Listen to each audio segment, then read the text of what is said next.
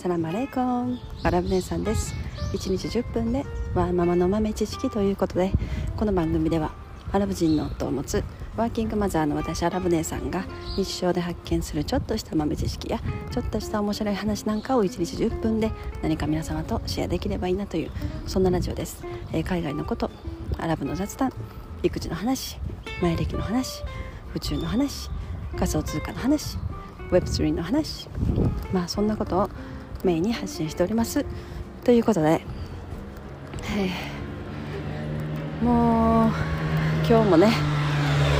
毎朝毎朝欠かさず、えー、ウォーキングをしてるんですけれどももう本当に1年近くになりましたね。もう本当にあのブロックチェーンゲームのステップン様々でもうものすごいこの1年健康になってますね。もう朝1時間のウォーキング。もうこれは欠かせない。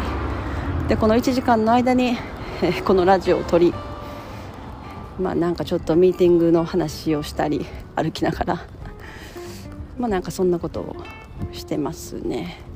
ちょっと忙しいバタバタ忙しすぎる時はラジオ撮れない時があるんですけど。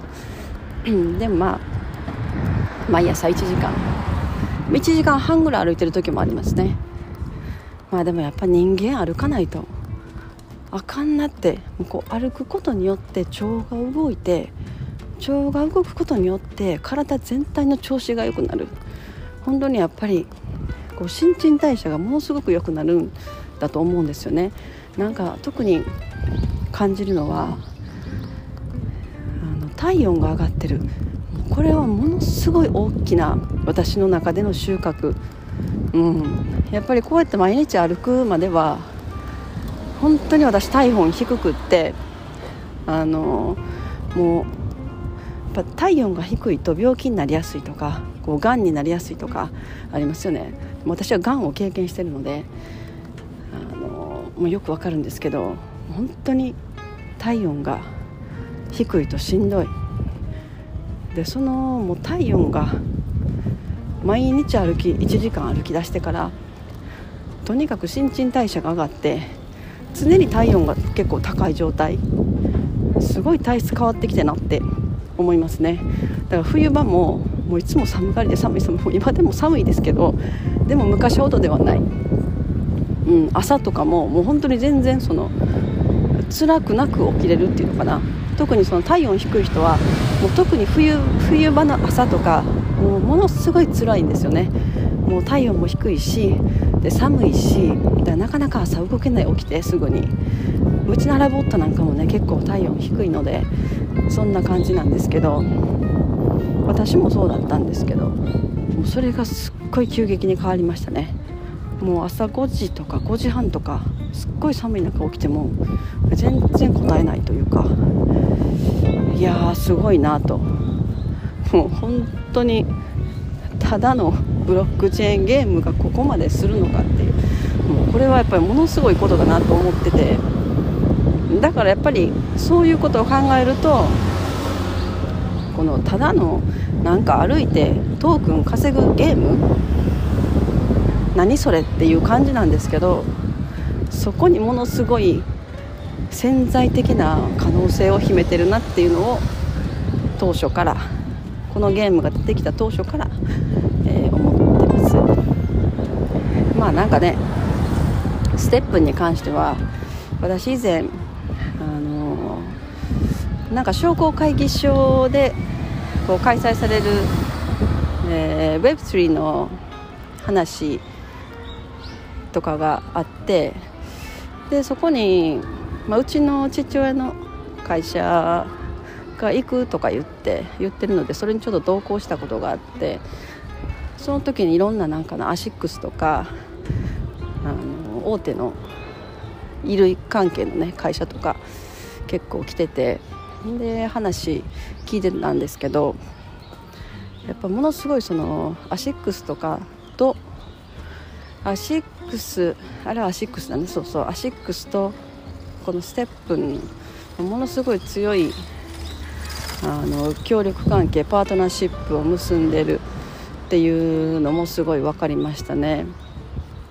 で、まあ、これからどういうことを行っていこうとしているのか。でやっぱアシックスもそういうブロックチェーン、えー、NFT そういったものを活用したエコシステム壮大なものを、まあ、今後数年かけて作り上げていくっていうのを構想に掲げてるのでなんかすごい可能性のある分野この歩歩くっていう歩く靴ブロックチェーン NFT なんかこの辺はで健康になるっていう付加価値がつく。なんかこの辺はもうすごいこうわかなんかわからないですけどすごい直感的に潜在的な可能性を秘めてると感じるんですよね。はい、えー、ということで今日は雑談ちょっと長くなっちゃったんですけれども本日のお題はですねあのー、な何だったかな？そうそう。あの子供を天才に育てる方法なんてないっていうそんな話をしたいなと思います。もうなんかそんなん聞いたら あの今こう小学小学校のなんかお受験するとか中学校のお受験するとかものすごいその教育に力入れて、えー、塾と通ったりいろんな習い事したりして頑張ってはるご両親の方落胆するかもしれないんですけど。もうなんかねやっぱりいろんな人を見たり話聞いたりうちのアラボットのお母さん見たりなんか他の知り合いの人を見たり聞いたりしてると結局なんか感じるのはその子供をこを天才に育てたいとか子供をすっごい賢く育てるとかなんかもう能力高い子供に育ててハーバード大学に入れるんだとか東京大学に入れるんだとかなんかわからないですけどそういうそういうなんか教育頑張る人結構いるじゃないですか。ででも結局どれをやっても最終的にはそのやっぱ子供をそういう天才に育てる方法っていうのはないないんだと思いますね。なんかそういうふうにやっぱり感じます。で、まあ、うちのそのアラボットの弟はハーバードの医大を首席で卒業してるわけですけれどもまあそれでね今アメリカで活躍されてる。でもやっぱりなんか話を聞くとその私も結構いろいろ聞くんですよね。その弟は弟が子供の時どんなどんな子供やったかとかどんなことしてたとかお母さんはどんな特別なことしたんかとかめっちゃうちのアラボットに聞くんですよね。で聞いてももうなんか何にもしてないって 何にもしてないって言うんですよね。えじゃあなんかやっぱ塾通ったりとかその学校終わってから特別にあの追加の勉強とかなんかやってたんかなって言ったら、うん、何にもしてないそんなことみたいな。いわばうちの弟はもう言ってみたら小学校3年生ぐらいまで鉛筆の持ち方も分からなかった。だから字が書けなかったんだよみたいなこと言い出して。鉛筆の持ち方分からなくて字が書けなかった。で学校の先生があのうちのお母さんにもしかしたらあなたの息子さんはちょっと障害を持ってるかもしれないとかって相談をされてお母さんはもう毎日そこから号泣号泣してたみたいな。なんかそんなことを言ってて。でまあうちのアラボットのお母さんは、えー、中東の方なんでアメリカに長く住んでるけれども英語わからないんですよね。基本的になんかアメリカに住んでるそのアメリカに移住してきた移民の人たちあ英語わからない人結構多くてアメリカ住んでるのにまあなんか喋ること私はそれはずっと住んでるからできるけどいまだになんか読んだりとかもできないあんまりできないからこうなんか食べ物とか買う時もパッケージとかもう全部あの自分の息子たちに 見てもらいながら買うみたいな。なんかねほんとそんな感じ。あのなんですけど。だからそういうのも考えるともうそのうちのアラボットの弟が子供の頃お母さん勉強教えたくても英語わからないから教えれないですよね。っていうのも考えてそりゃそうだよなって思って。でえじゃあなんかその特別なんかプライベートの小学校とか、まあ、私学ですよね。いわば私学の小学校とか私学の中学校とかやっぱそういうとこ通ってたの？とか言って聞いたらいいよって普通の普通の公立の、まあ、一般的な学校通ってたと。えじゃあどこでそのなんかトリガーっていうのかな？何がトリガーだったのかなっていう。絶対何かきっかけがあるはずだ。やっぱりそのもともとやっぱり持ってるその脳みそ脳みその構造の違いっていうのが結論的に一番大きいっていうことになりますよね。でもその脳みそで人より特別たけた何かを持ってても何かのトリガーをきっかけにそこがバッと爆発してものすごい能力を発揮し始めるっていうことがやっぱり起きるわけじゃないですか。だからなんかどこかにそれはトリガーがあったんじゃないのっていうのを聞いてたんですけどうんそんなとこに思い浮かぶことはないと、まあ、強いて言うならば彼はそんなになんていうのかな。あんまりスポーツとかを好きではなくってあんまり外に出ることはなかったと。でも本を読むのが好きだったから結構みんなあの男4人兄弟なんですけど他の3人は外でわーって走って遊んでてもまあ彼だけはあの家でなんか本自分の好きな本読んでたりとかしてたと。うん、でもお父さんお父さんは博士号持ってはるからお父さんが結構なんかあの子供の時にいろんな、まあ、科学の話をしたり物理の話をしたりそういうのを理論的に子供に分かるように教えたりとかそういうこともしてたんじゃないの？って聞いたらうん。いやそんなんも見たことないなみたいな、まあ、確かになんか小さい時にこう質問をされたら子供が質問することに対してそれをすごく分かりやすく説明してるっていうのはあったかもしれないなみたいな。じゃあじゃ何が何が彼をそうそういうふうにさせたのって。でなんかそのやっぱりどれぐらいそのなんかみんなやっぱりそそこが気になる問題というかハーバード大学でもあの彼が卒業する時にまあ、そのその年に卒業する生徒の中で一番優秀な生徒1人だけがあのスピーチをするっていうのがあってで、まあ、うちのラボットの弟がその年はスピーチをしたんですけれどもその時に学校のハーバード大学の校長が、まあ、理事ですよねいわゆる。会長になるのかな。がそのうちのアラボットのお母さんのところに来てあのどんな子育てをしましたかとかやっぱなんかそういうの質問されたって言って言ってましたね。でもうこんあのあなたの息子のような生徒はこれまでのハーバードの歴史でいろんな生徒を何十年見てきたけれどもあの初めて見たみたいなことをお母さん言われたとか言ってもお母さん泣いてたとか言ってお母さん私別に何も特別なことしてないって。ってうちのアラボットに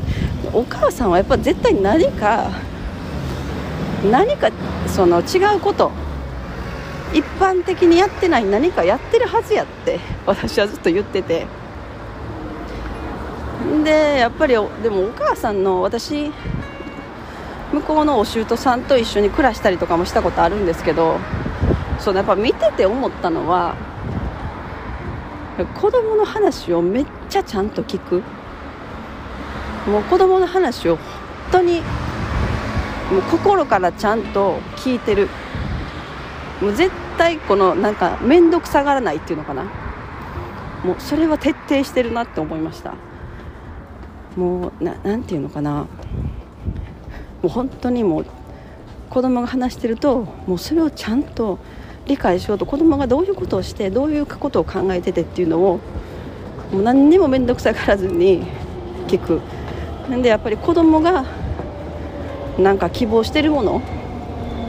なんかこれ食べたいなあれ食べたいなとかもうそういうものとかももう本当にもう私とかだったらもうそれはちょっと面倒くさいから木を作り作りたくないとかあるじゃないですか。絶対そういうのないですね。もうそれは私も見ててびっくりしました。まあその時当時はまだ一番下の弟がまだ学生だったような気がするな。うん。もう結構かなり昔なんですけど。だからなんかそれで見てて思ったんだと思います。なんかそこでやっぱすごいなって本当に子供に対して何か面倒くさいっていう言葉が絶対出てこないような感じ。でもなんか結構これって簡単なようで難しい。普通にやっぱなんか仕事してて働いてるお母さんとかも私なんか特にそうですけどももうとにかく面倒くさいことがいっぱい出てくるんですよね。学校のこととかもそうだし、まあ、家でご飯作るもそうだしあもうこれちょっと面倒くさいから今日はやめとこうとかあこれ食べたいって言ってたけどもう明日でいいかとかありますよね。なんかそこに私はなんかちょっとヒントがあるんじゃないかなって思ってます、まあ、そのお母さんを見てて思ったのは。であとはやっぱ愛情ですよね。なんか包容力っていうのかな。いつでもここの家に帰ってきたらあなたを守る守る人がいるのよっていう。分かります？なんか安心感。あ安心感だと思います。包容力。やっぱ母親のなんか大きな大きな愛というのかな。母親の大きな抱擁が常にそこにあるっていう安心感を子供は持つとものすごい能力を発揮するみたいな雰囲気を受けました私は。だからそこに何かこういつもこう抱擁してくれるというか抱擁してくれる母がそこに常にあるっていう。うん。でいつもその自分の中での子供が持つモヤモヤとかなんか嫌な気持ちとかこれは嫌だなとかそういうものをこう母お母さんはこう排除してくれる取り除いてくれる人っていうそういうイメージをやっぱあのお母さんにはすごい受けたんですよね。うん、でもちろんそれは衣食衣食住ご飯作るとか子供あの、えー、身の回りのお世話するとかはもちろんそれは基本でベースで100%やるわけでそのプラスアルファでっていうことですね。うん、だからなんかその辺かなっていうのもちょっと思ってただなんかそういうのはすごく簡単なことを聞くとそんなん誰でもできるよねって。もうそんな毎日毎日一生懸命塾通わして毎日毎日いろんな習い事生かして家でも勉強させて朝起きたらご飯食べ終わったら学校行くまでの30分頑張って勉強させてとかいろいろあるじゃないですか。そっちの方がすごい難しいし大変。で今私が言ってたことのようなことはすごく簡単シンプルなことのようで実は難しいことなのかなって。やっぱなんか心っていうのかな。こう気持ちの問題なんか気持ちの余裕みたいなものがものすごく大きくないと心が広いじゃないけどそういうのがないとなかなか本当に真に100%子供と向き合うっていうことができないのかなって思ったりしましたね。うん、まあでも結局のところそのななんだろう。子供を天才に育てる方法はないっていうのはそこで。やっぱり最終的にはその生まれ持ったその脳の構造何が得意なのかっていうところを親が見つけるっていう。でそこをそのトリガーをあのななんだろう。爆発させる、うん、なんかそこがおそらくヒントなのかなと思いますね。だからものすごくその子には特殊なあの能力があってすごく長けてるものを持ってるのに全然自分が嫌その子供が嫌だなと思うことをでも親はそれがいいことだと思ってなんか子供は嫌だと思ってるけどこれは絶対大事だからあなたやりなさいって感じでずっとやってるみたいな。そういう状況が多分あかんのかなと。思ったりもします。だからなんかあるじゃないですか。やっぱり基礎のなんか基礎のこれとこれとこの勉強は絶対こう生きていく上で大事だから嫌いでも何でも絶対やらなあかんみたいな。でも本人もそれはもうめっちゃ嫌で自分はもっと他にしたいことが好きなことがあるとだからそこの好きなことのところにものすごいその子の能力が秘めてる可能性があるからそれを一気に爆発させたらそのそれまで他にいやいやいややってる他のなんかこと全く意味をなしてない意味をなさないかもしれないですよねだからなんかその子それぞれが持つ能力をいかに発見していかにそこを伸ばすかっていうところをもっとその学校教育とかでも取り入れていくべきだと私は思ってるんですよね。今の小学校中学校とかの教育ってもう本当に何だろうなその子供それぞれ一人一人が持つ能力を伸ばすっていうところに全然力を入れてないそのすでにあるこの枠にあなたはまりますか？はまりませんか？っていうことを、まあ、やってるだけのような気がする。まあでもここの日本のその教育環境のベースが変わるのはかなり時間かかると思いますけどだからもう親ができることを家でやる。でもどんな風にそういう子どもの能力を発見したらいいのかわからない。っていうお母さんの方が大半だと思うんですね。私も模索してるところだし全然わからないしだから私はあの、これから始める働く母3.0っていう、まあ、ちょっとした NPO の活動を、あの、他の当事者である働くお母さんたちのメンバーと一緒にやろうとしてるんですけど、まあ、そこではそういうことを一緒に学んだりその子供も一緒に学んだり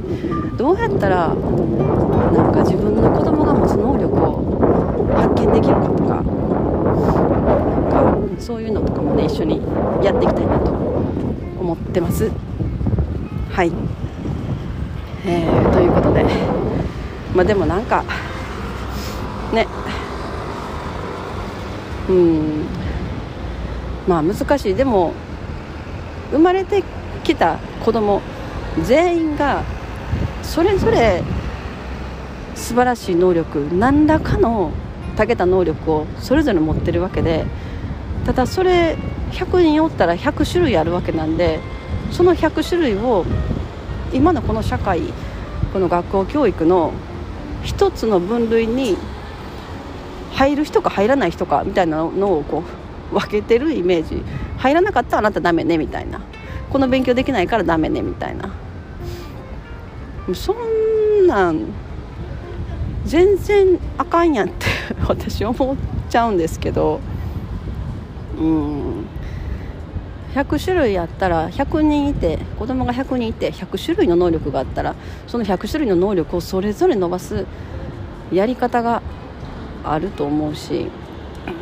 うん。だからみんながみんなハーバードに行け行けたからそれでいいっていうわけでもないと私は思う。